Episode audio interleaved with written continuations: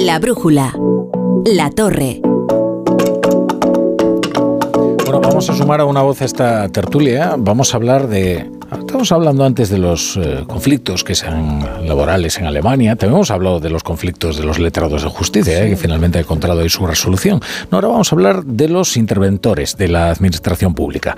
Porque los altos funcionarios de la administración pública están soliviantados por los planes de la función pública que dirige María Jesús Montero para abrir la mano en la entrada en el funcionariado con pruebas más fáciles. Algunas de ellas perfectamente diseñadas para incorporar a los interinos.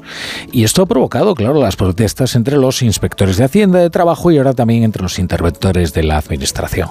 El de los interventores es uno de los cuerpos funcionariales más, más emblemáticos, más señeros de la Administración. Son empleados públicos que controlan el gasto y las contrataciones, son piezas clave. Pues bien, los interventores y los auditores rechazan las nuevas fórmulas para facilitar la incorporación de interinos en la Administración. Jessica de Jesús nos acerca a este nuevo conflicto en el corazón del Estado.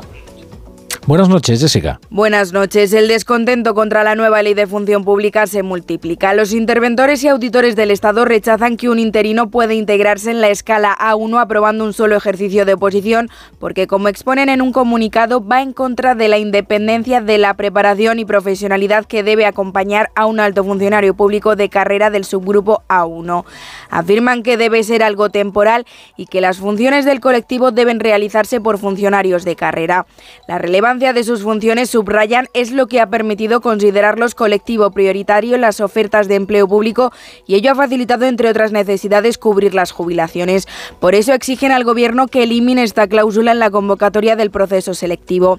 A este recurso, recordamos, se suma el de la Federación de Asociaciones de los Cuerpos Superiores y la de los inspectores de Hacienda, que este miércoles presentarán una denuncia ante la Comisión Europea e iniciarán nuevas jornadas de huelga en mayo ante el descontento que aseguran tener con los ministerios de Hacienda y Trabajo.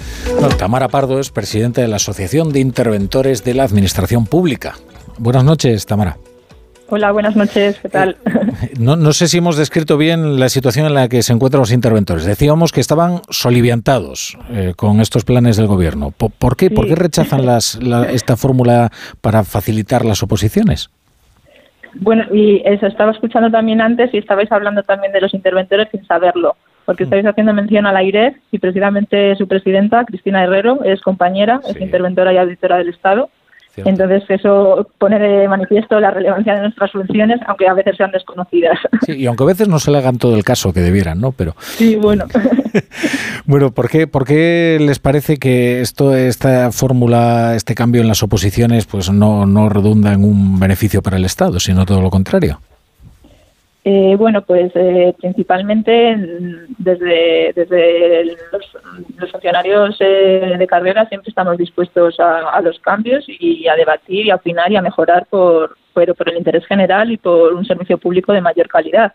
Pero consideramos que en nuestro caso, debido a la relevancia de las funciones que, que realizamos, ¿no? de control del gasto público desde un punto de vista económico-financiero, eh, pues en aras de, garantizar nuestro trabajo, nuestra independencia, eh, en aras de, tener en cuenta toda la preparación, los seis exámenes que pasamos para poder ejercer nuestro trabajo, así como posteriormente un curso de especialización en el Instituto de Estudios Fiscales, que es garantía de, esa imparcialidad a la hora de realizar nuestro trabajo, pues se podría ver mm, sustancialmente mermada en caso de que esta propuesta del Ministerio de Hacienda y Función Pública pudiera prosperar. O sea que estas pruebas serían más fáciles para los interinos, o sea, ¿les están ustedes de alguna manera discriminando respecto de los interinos? En principio, bueno, la convocatoria mm, es muy genérico lo que pone y se tendrá que desarrollar en su caso.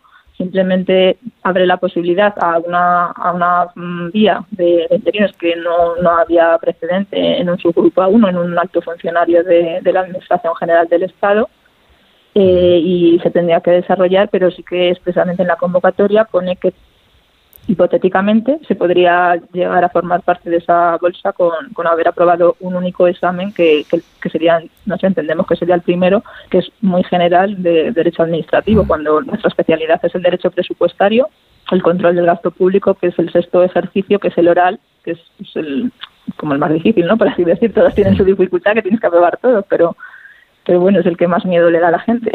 Pero, pero antes también se enfadaron los inspectores de Hacienda, ¿no? Y también los de trabajo.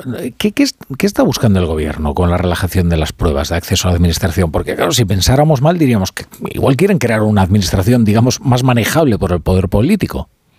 Bueno, yo no sé lo que piensa el gobierno, pero bueno, es verdad también un poco, es verdad que sí que tenemos un problema de natalidad, ¿no? Que apuntabais también en relación con el tema anterior de las pensiones y es verdad que pues van a haber unas grandes jubilaciones de pues toda la generación del bebé boomer.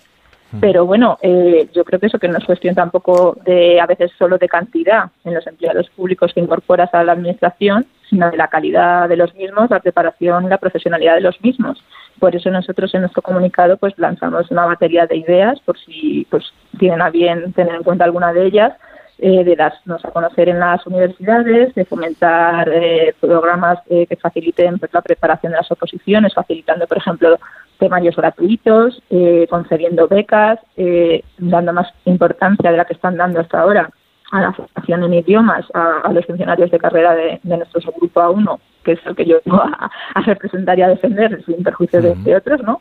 o medidas también de flexibilidad, flexibilidad laboral que pueden ayudar al reto demográfico, incluso a problemas de, despoblación, siempre también eh, apostando e invirtiendo por procesos y procedimientos de digitalización y automatización, porque para mí pues uno de mis referentes es la Agencia Estatal de la Administración Tributaria, es muy pionero en, sus procedimientos de digitalización y automatización, y creo que si esos medios estuvieran en el CEPE, estuvieran en el Ministerio de Justicia, bueno, en todos los problemas que hay con los juzgados que están colapsados de papeles, pues es posible que pudiéramos hacer nuestras funciones de una manera también más eficiente y mejor.